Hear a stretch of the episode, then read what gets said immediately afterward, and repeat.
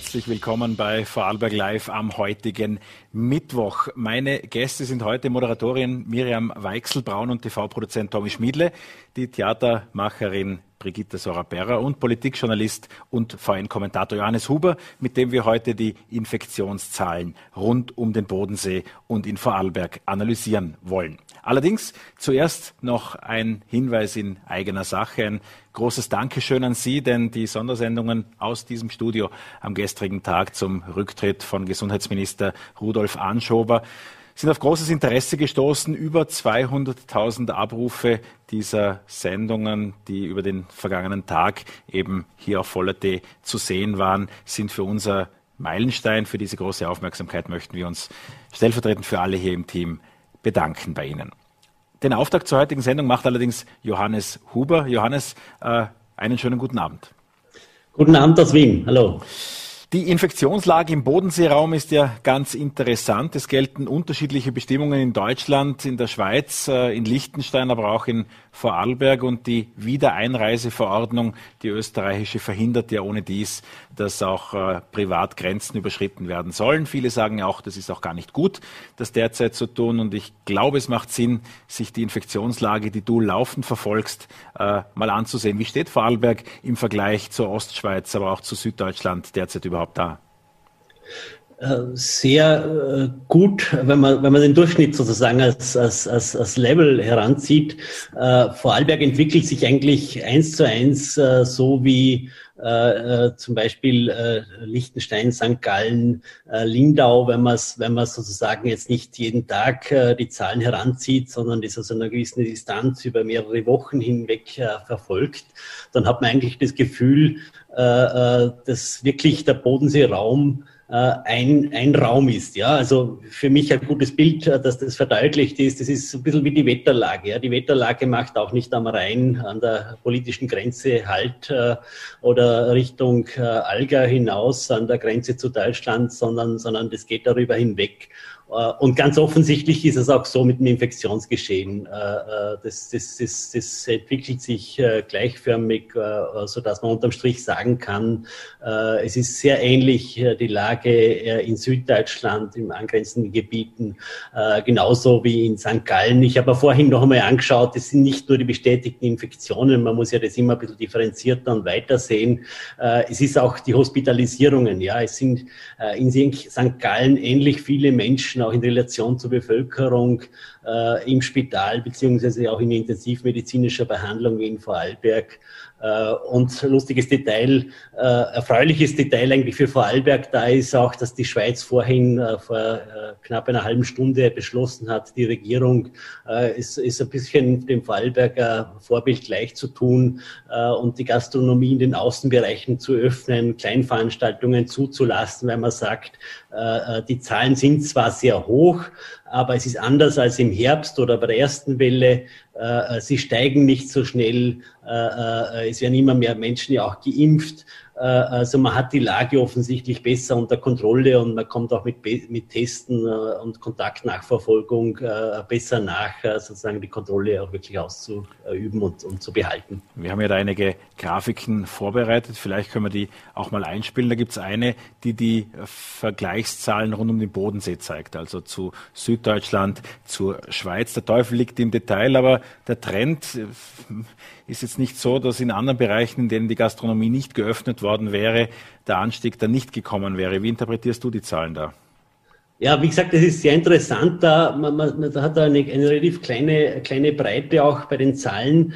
Äh, also sie gehen nicht weit auseinander äh, und sie entwickeln sich gleichförmig. Ja, also der Teufel äh, steckt im Detail. Du hast es erwähnt, aber es hat sozusagen im Februar eine, eine kleine Zwischenwelle gegeben, dann überall einen Rückgang äh, und in den letzten Wochen einen Zuwachs, aber einen viel flacheren Zuwachs als zum Beispiel im Herbst. Ja, also ich äh, habe mir das vor, vorher auch gerade angeschaut. Äh, in, Im Herbst ist in Vorarlberg von wenigen Tagen auf, auf von 60, von rund 60, wo es vor einem Monat war, äh, auf das heutige Niveau gegangen. Das Gang ist viel schneller gegangen und es ist daher auch viel schneller auch zu einer Überlastung äh, der medizinischen Kapazitäten gekommen. Äh, das ist diesmal anders. Was schon interessant ist, ist wirklich, dass die Beschränkungen und die unterschiedlichen Regelungen da offensichtlich einen geringen Einfluss haben auf das jeweilige Infektionsgeschehen. Beispiel Lindau. Äh, bei einer Inzidenz von, von, von 100 nach drei Tagen ist dort die Notbremse gezogen worden. In Lindau ist das, was man bei uns als, als sehr, sehr harten Lockdown versteht.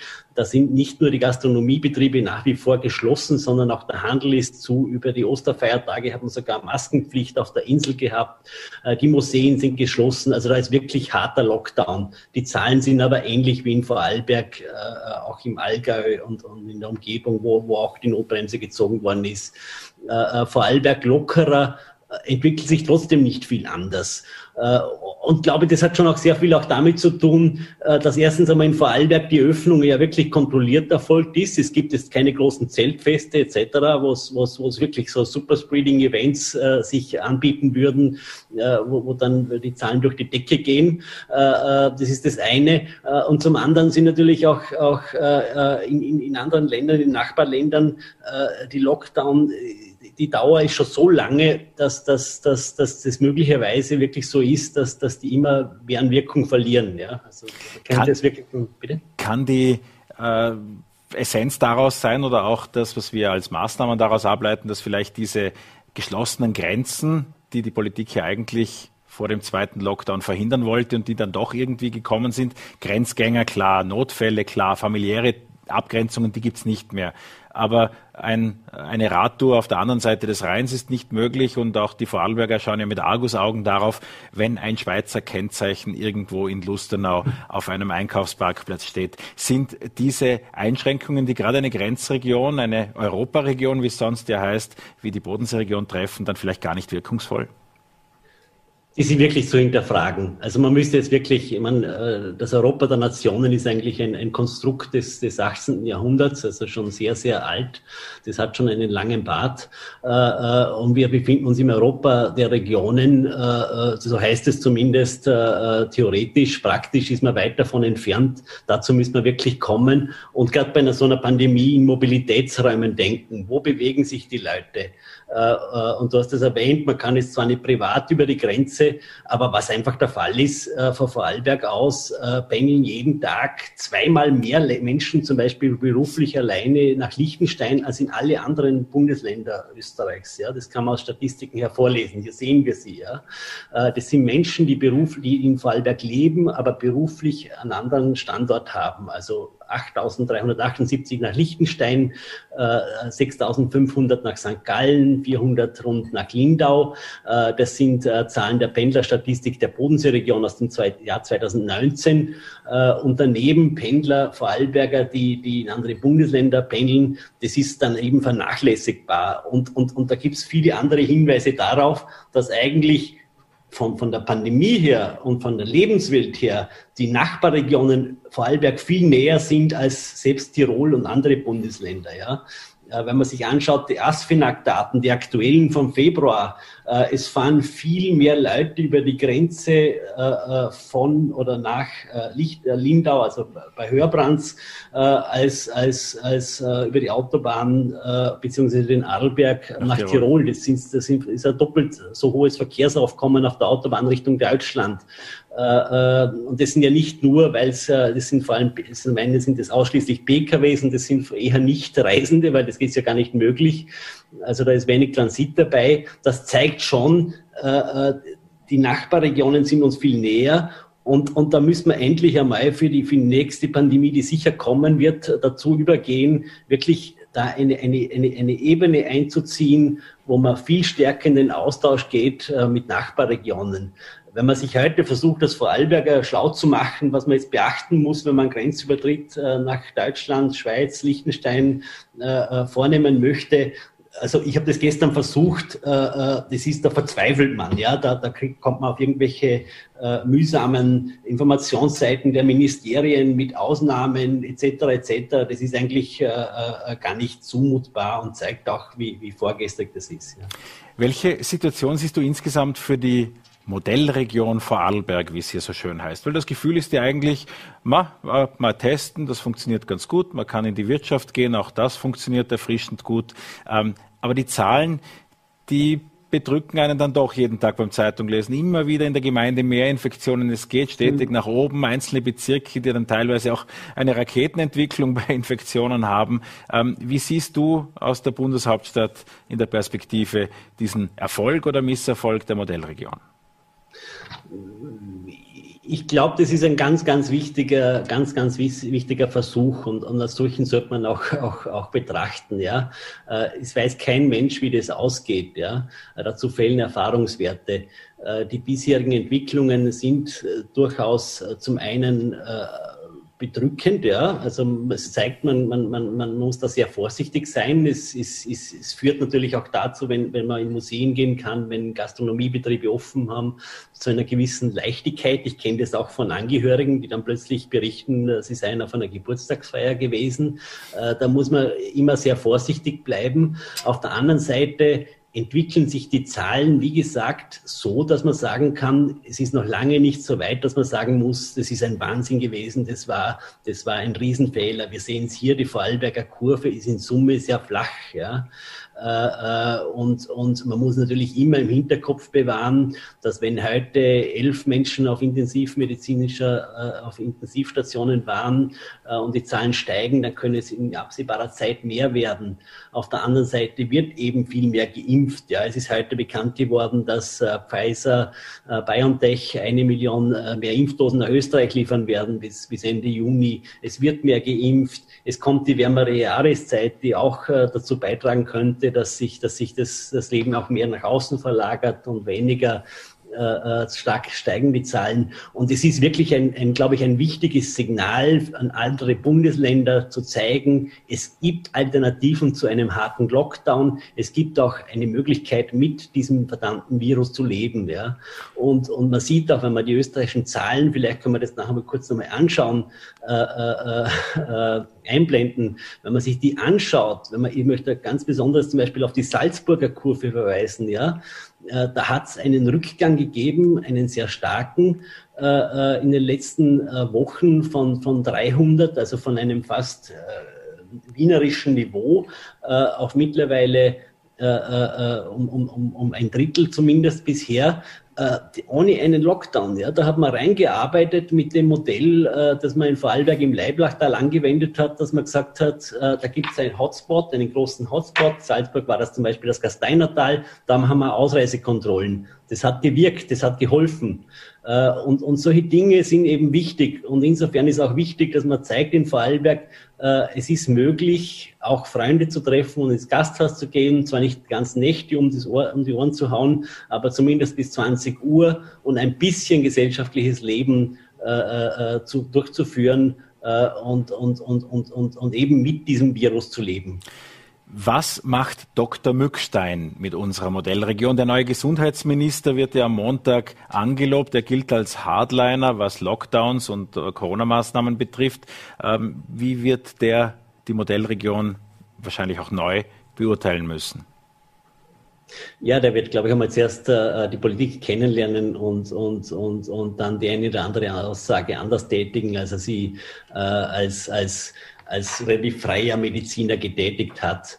Äh, er wird sicher zur Kenntnis nehmen, dass er hier äh, Sonderwege zulassen muss. Er ist heute zum Beispiel äh, vor von der LND Tatsachen gestellt worden, indem das Burgenland mitgeteilt hat, es wird Öffnungsschritte ab Montag vornehmen. Es hat sich jetzt schon so viel verlagert, auch dadurch, dass sich die gesamte Bundesregierung mit Bundeskanzler sozusagen da einen Schritt zurückgenommen hat äh, und, und, und, die, und sozusagen das Krisenmanagement, die Pandemiebekämpfung im engeren Sinne den Ländern überlassen hat, äh, dass auch ein, ein neuer Bundesminister da jetzt irgendwie das Rad nicht mehr zurückdrehen kann. Äh, er, muss, er muss froh sein, wenn, das, wenn das gut funktioniert.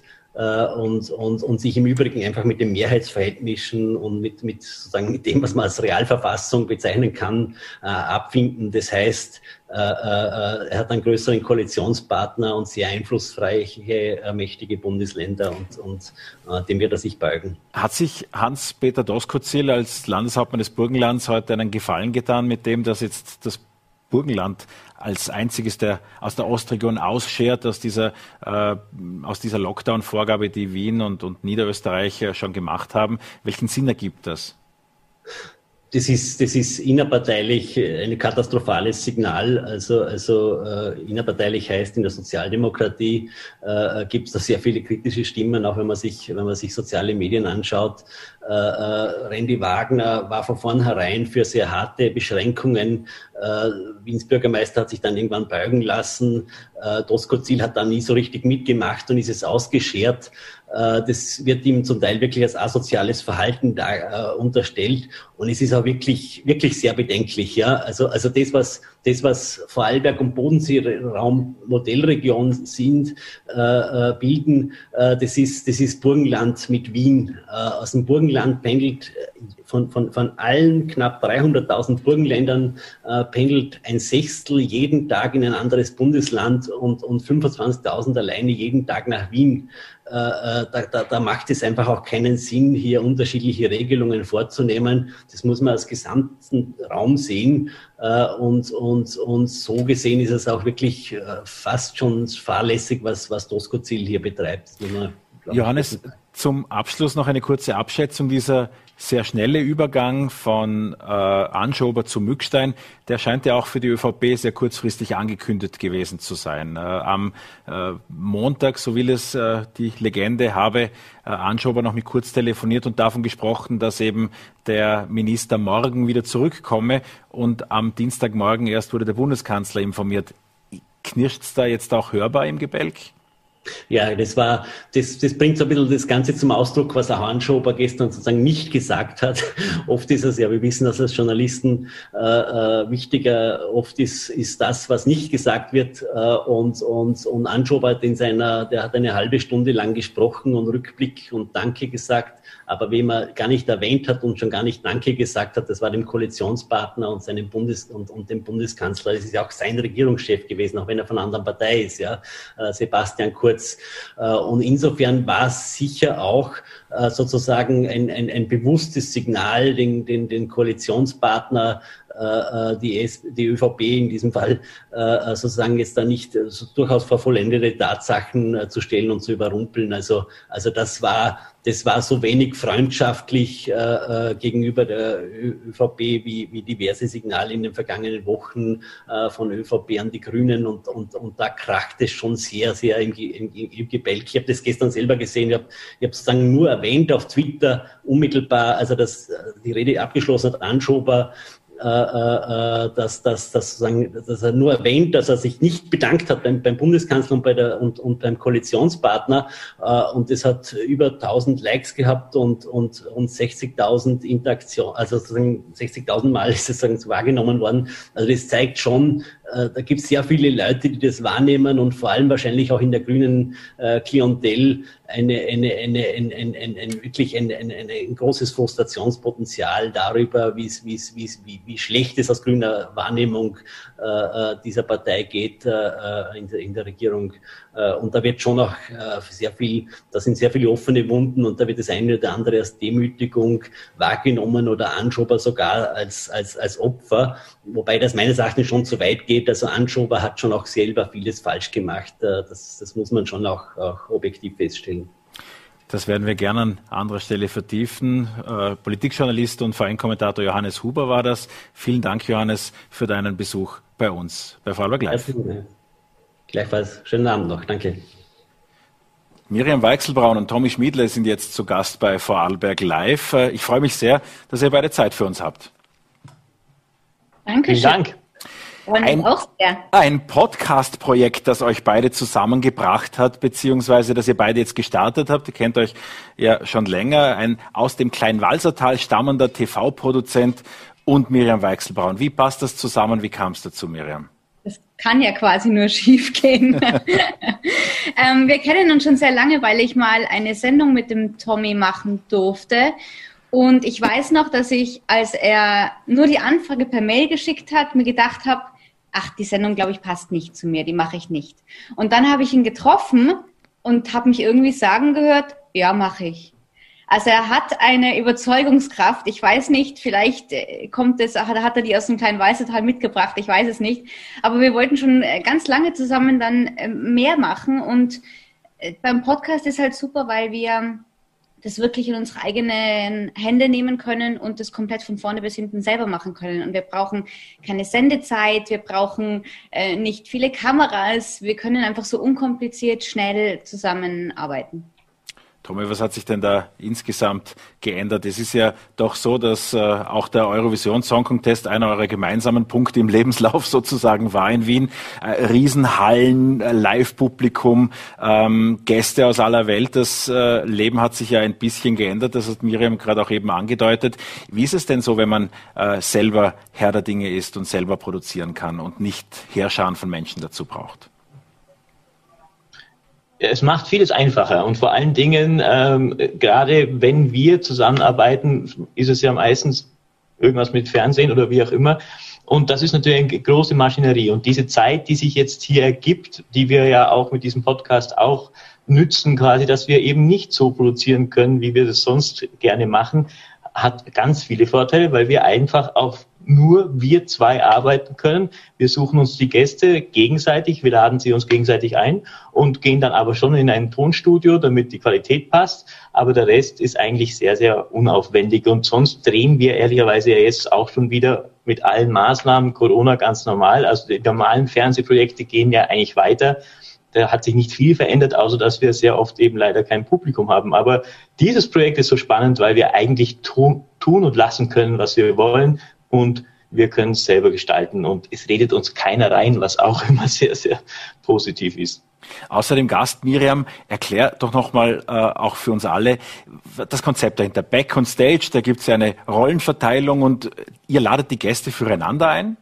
Ja, füreinander und für die Zuhörer natürlich. Also es gibt die Rollenverteilung insofern, dass äh, Tommy ja als Autor und Regisseur und äh, Produzent immer eher hinter der Kamera zu finden ist und darum geschaftelt und ich eher vor der Kamera rumgeschaftel und jetzt geschaftelt mache ich beide. Ähm, der Unterschied ist, er lädt halt Gäste ein, die er von äh, seinem beruflichen Umfeld her kennt und er macht ja auch oft äh, Dokumentationen, Reportagen und das ist dann, oft sind es Menschen, die dann eher im Hintergrund stehen, also deren Gesichter man nicht sofort erkennt, die aber super Geschichten haben und ähm, wahnsinnig interessante Persönlichkeiten sind. Und ich kenne halt dann Menschen, die manchmal eher vor der Kamera stehen und genauso spannende Geschichten äh, bringen. Und ja, bei Back in Stage wollen wir einfach beides zusammenbringen und den Fokus immer auf den spannenden Geschichten lassen und nicht nur auf prominenten Gesichtern. Beim ersten Mal warst du die Gastgeberin. Da war Michael Bulli-Herwig zu Gast. Ja. Kann man sich gut autotauglich in 45 Minuten anhören.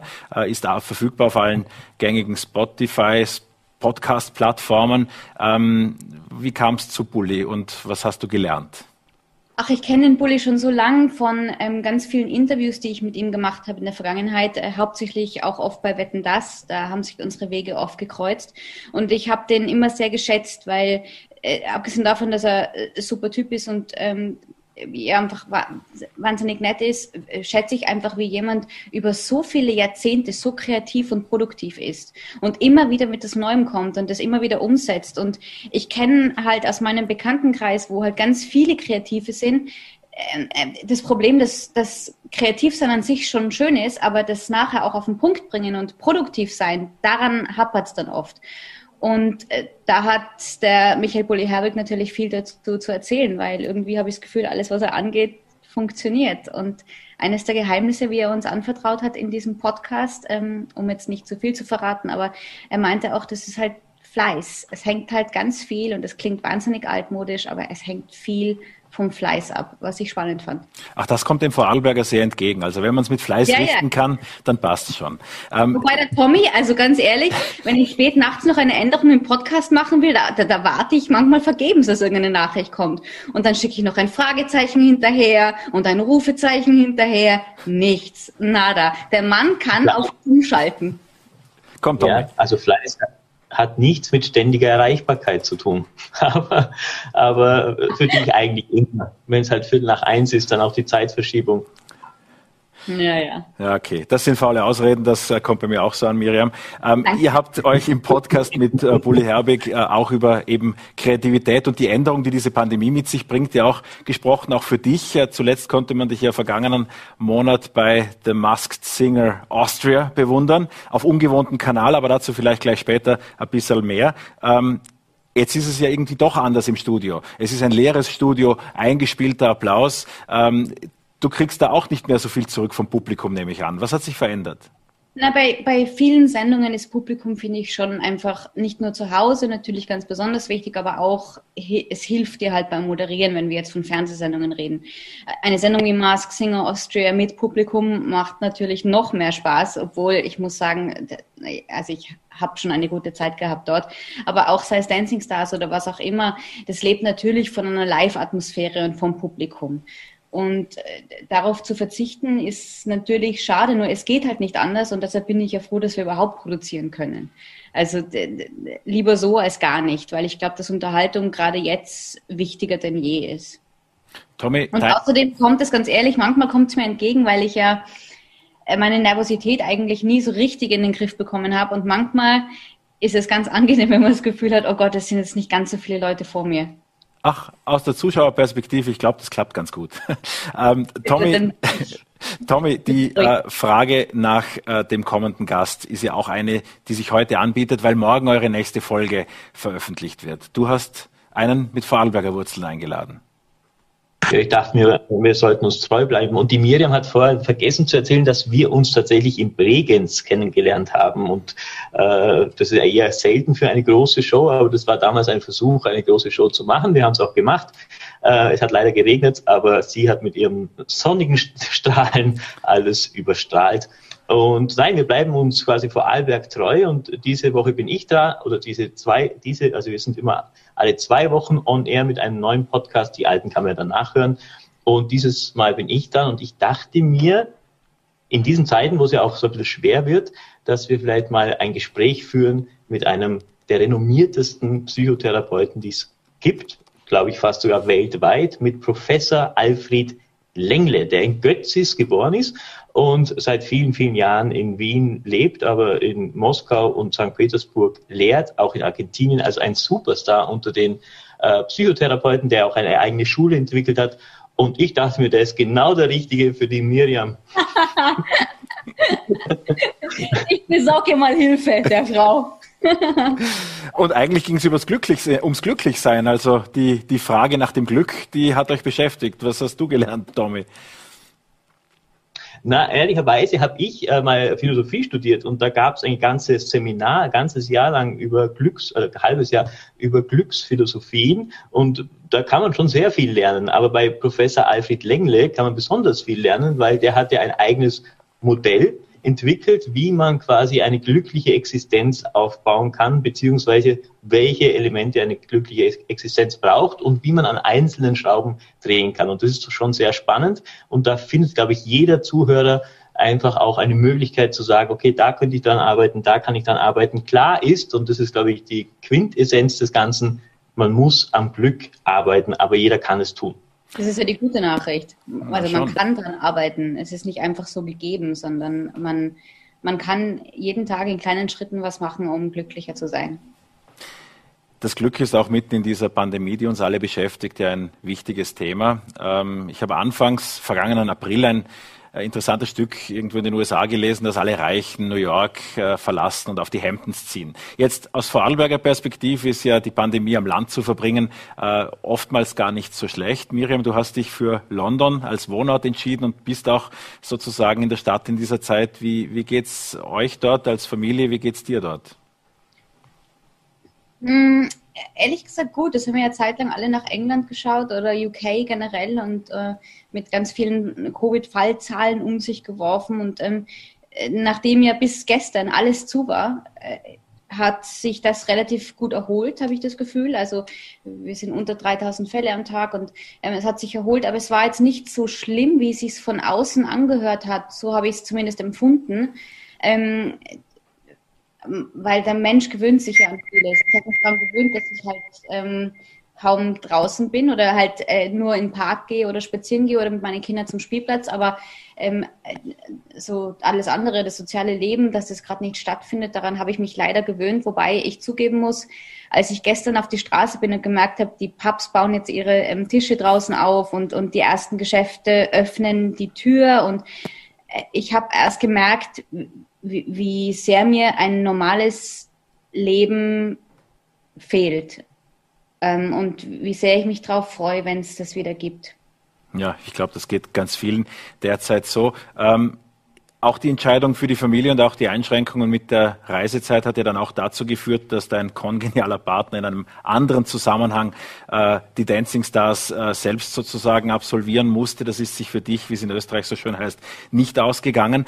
Jetzt Puls 4, heißt das dann, so ein Senderwechsel ist das pro Projekt oder war es das mit Miriam Weichselbraun im ORF? Müssen wir künftige Opernbälle ohne dich erdulden? Ähm, äh, wie sieht das aus? Also ich war da eigentlich ehrlich gesagt immer sehr projektbezogen. Ich habe mich damals für Dancing Stars entschieden, ähm, weil ich an die Sendung und, und, und an die Show geglaubt habe und dachte, dass das super lustig wird. Und genauso ist es bei The Mask Singer gewesen, dass ich Zeit hatte und mir eine Show angeboten wurde, die ich mir selber gern anschaue. Und äh, die Freiheit wollte ich mir einfach auch nehmen, dass ich sage, ähm, es gab ja beim ORF auch nichts zu moderieren zu dem Zeitpunkt, dass ich sage, hey, ich habe Zeit, da gibt es eine Show, die ich gerne moderieren wollen würde, man will mich dort auch haben. Schön. Also es gibt von meiner Seite überhaupt kein, ähm, keine Zurückhaltung gegenüber dem ORF. Im Gegenteil, ich habe dort meine größten Sendungen moderiert und ähm, äh, freue mich auf weitere Zusammenarbeit. Also von mir aus ähm, geht es in alle Richtungen weiter. Aber ich habe mich einfach bei Mask Singer zum Beispiel halt jetzt für ein Projekt entschieden, an das ich geglaubt habe. Ich hab, weiß noch, ich habe den Tommy auch angerufen im Vorfeld, als die Anfrage kam, um es zu besprechen. Und ähm, ähm, ja, also also es gibt für mich also gern wieder ORF, wenn wenn es da was gibt, was ähm, was Schönes und wo man mich haben will. Tommy, bei der äh, ersten Podcast-Aufzeichnung warst du in Köln zugegen. Äh, situiert bist du, glaube ich, in Salzburg, aktuell aus Wien. Im Kleinwalsertal wirst du auch ab und zu vorbeischauen. Ähm, welche Projekte umtreiben dich so? Wo wird man dich in, äh, wo hast du deine Finger drin derzeit? Ja, ja ich bin tatsächlich in erster Linie in Wien, aber auch noch in Salzburg und hier und da auch in Vorarlberg, also im kleinen Walsertal vor kurzem, um mal wieder essen zu gehen. Offen gesagt habe ich mal eine Woche dort verbracht, habe mich fleißig getestet und bin zweimal essen gegangen. Mein Highlight. Nein, äh, derzeit sehr Leid viele Projekte. gerade nicht zu, es tut mir leid. es ist okay. Home Zooms. Und derzeit ist es äh, sehr viel wieder Verstehen Sie Spaß, was ich auch sehr gerne mache. Also kleine, die Filme drehen, Menschen ein wenig hinters Licht zu führen, das macht mir sehr viel Spaß. Da bin ich sehr, sehr involviert, Gott sei Dank. Ein schönes Projekt. Dann mache ich gerade eine Klassiksendung, da kommt dann auch bald eine größere Show dazu. Also alles Mögliche ist gerade im Hintergrund äh, schon einiges los, ehrlicherweise. Und ich habe auch viele kleine Projekte, mit denen ich immer wo ich sehr zufrieden bin. Das sind nämlich regelmäßige Gesundheitssendungen, die ich im Hintergrund äh, gestalte. Das ist einfach auch schön, ein Projekt zu haben, das über Jahre läuft und weitergeht und auch eine Art von Sicherheit gibt. Also es ist einiges los und ich freue mich auf alles, was da kommt. Und wir werden auch mal wieder in Vorarlberg drehen.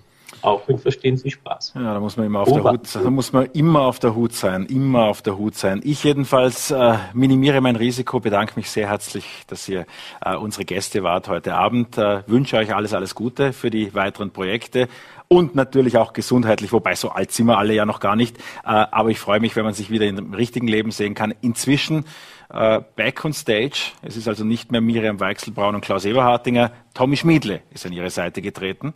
Äh, Tommy Schmiedle und Miriam Weichselbraun back on stage. Äh, ab morgen wieder mit einer neuen Folge auf allen gängigen Podcast-Plattformen. Vielen Dank, dass ihr Zeit hattet für uns. Vielen Dank fürs Gespräch. Kannst du eigentlich Akzent sprechen, Dialekt sprechen? Nein, kann ich nicht, aber wir sind auch nicht. Mach mal. mehr drauf. Komm, sag auch nicht. Ich kann es nur verstehen, ich kann es nicht sprechen, aber ich verstehe vom Montafon bis äh, Bregenzer Wald fast alles. Das glaube ich nicht. Okay, danke schön fürs Gespräch. Danke. Ich muss Ciao. Schauen, was mit meinem Hund los ist. Führte. Ciao. Ciao. Und das Gespräch mit den beiden haben wir aus Termingründen kurz vor der Sendung aufgezeichnet. Zwischenzeitlich bei uns im Vorarlberg Live-Studio ist die bekannte Regisseurin und Kulturvermittlerin Brigitte Sorapera. Ich freue mich sehr, dass Sie da sind. Einen schönen guten Abend. Einen schönen guten Abend. Danke für die Einladung. Sie haben eine Initiative gestartet. Ein Appell, man könnte auch sagen, eigentlich war es ein Hilfeschrei, nämlich insofern gerichtet an Landeshauptmann Markus Wallner, an seine Stadthalterin äh, Schöbi Fink. Worum geht es in diesem Appell, um diesen, in diesem Hilferuf aus der Kulturszene? Also es geht darum, dass ich natürlich als Teil der Kulturszene eine von den ähm, Tätigen bin und von den Betroffenen. Und ich bin jetzt nicht die Sprecherin für diese ganze ähm, Initiative, die da gestartet wurde. Ich habe lediglich den Brief verfasst und dann einfach die anderen eingeladen, sich zu beteiligen. Und es ist so, also bei mir, ich kann es kommt aus dem heraus, ähm, es geht einfach darum, dass Kunst und Kultur genau gleich wertgeschätzt werden in diesen Zeiten und vor allem für die Zukunft danach, wie es auch andere Bereiche im Land werden. Und das liegt an dem, dass wir einfach glauben, dass Kunst und Kultur genau gleich viel wert ist. Man weiß es mittlerweile durch die Zahlen. Es gibt Erhebungen vom letzten Juni, dass äh, die, Kritik, also die, die, Kunst und Kultur 9,8 Milliarden beiträgt äh, zum Bruttoinlandsprodukt. Das ist nicht nichts und es sind 150.000 Menschen, die in diesem Bereich in Österreich arbeiten. Also es ist schon ein ernstzunehmender Bereich. Abgesehen davon, dass wir auch glauben, dass Kunst und Kultur einfach mit dem, was, was die DNA der Kunst und Kultur ausmacht, dieses ähm, über den äh, über die ähm, über die eigenen Grenzen hinaus denken und in die Zukunft denken oder schon Visionen zu entwickeln, einfach jetzt auch das Moment wäre, wo man sagen würde, mit denen könnte man weiterarbeiten für eine Zukunftsfähigkeit. Einer der Startpunkte war ja die Feststellung Feststellung, die Bauwirtschaft kriegt 43 Prozent mehr Zuwendungen. Was kriegt die Kultur? Ähm, die Kultur wurde gekürzt. Also man muss nochmal sagen, es ist wirklich so, dass zwar die landeseigenen Einrichtungen für 22 gekürzt worden sind und es wurde auch gesagt, es ist unabwendbar.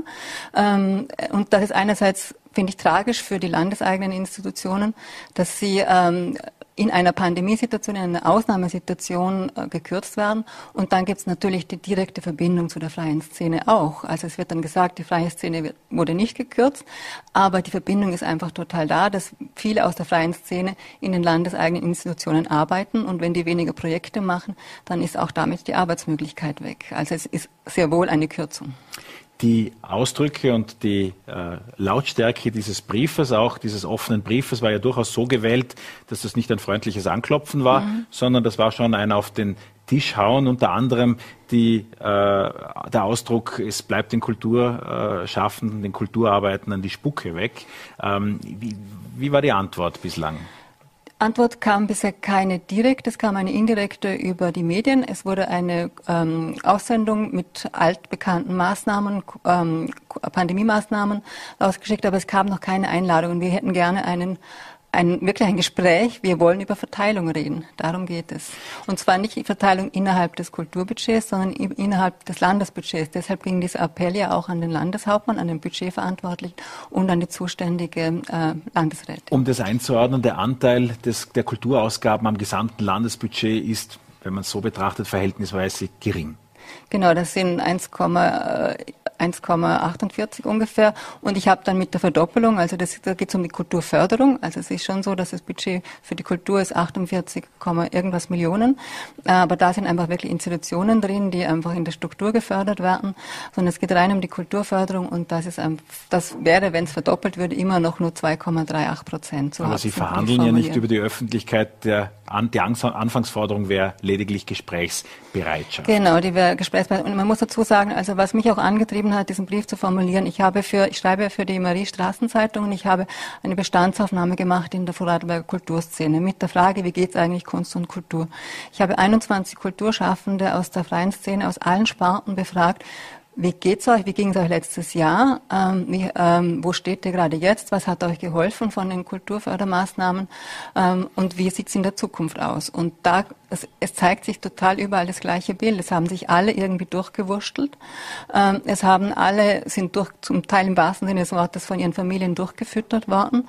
Ähm, auch ich habe zum Beispiel äh, Geld geschenkt bekommen, weil es einfach anders nicht gegangen ist und äh, äh alles irgendwie so zusammengemischt.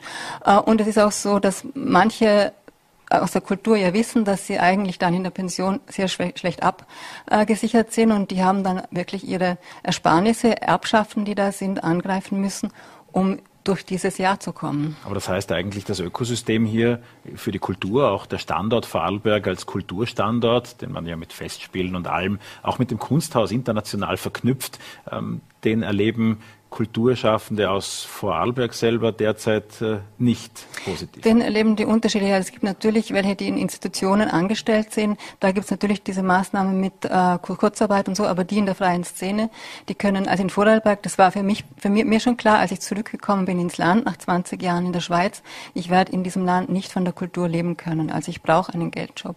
Und in, in, in anderen Ländern und speziell natürlich auch in der Schweiz ist es auch möglich, in der freien Szene sogar zu überleben.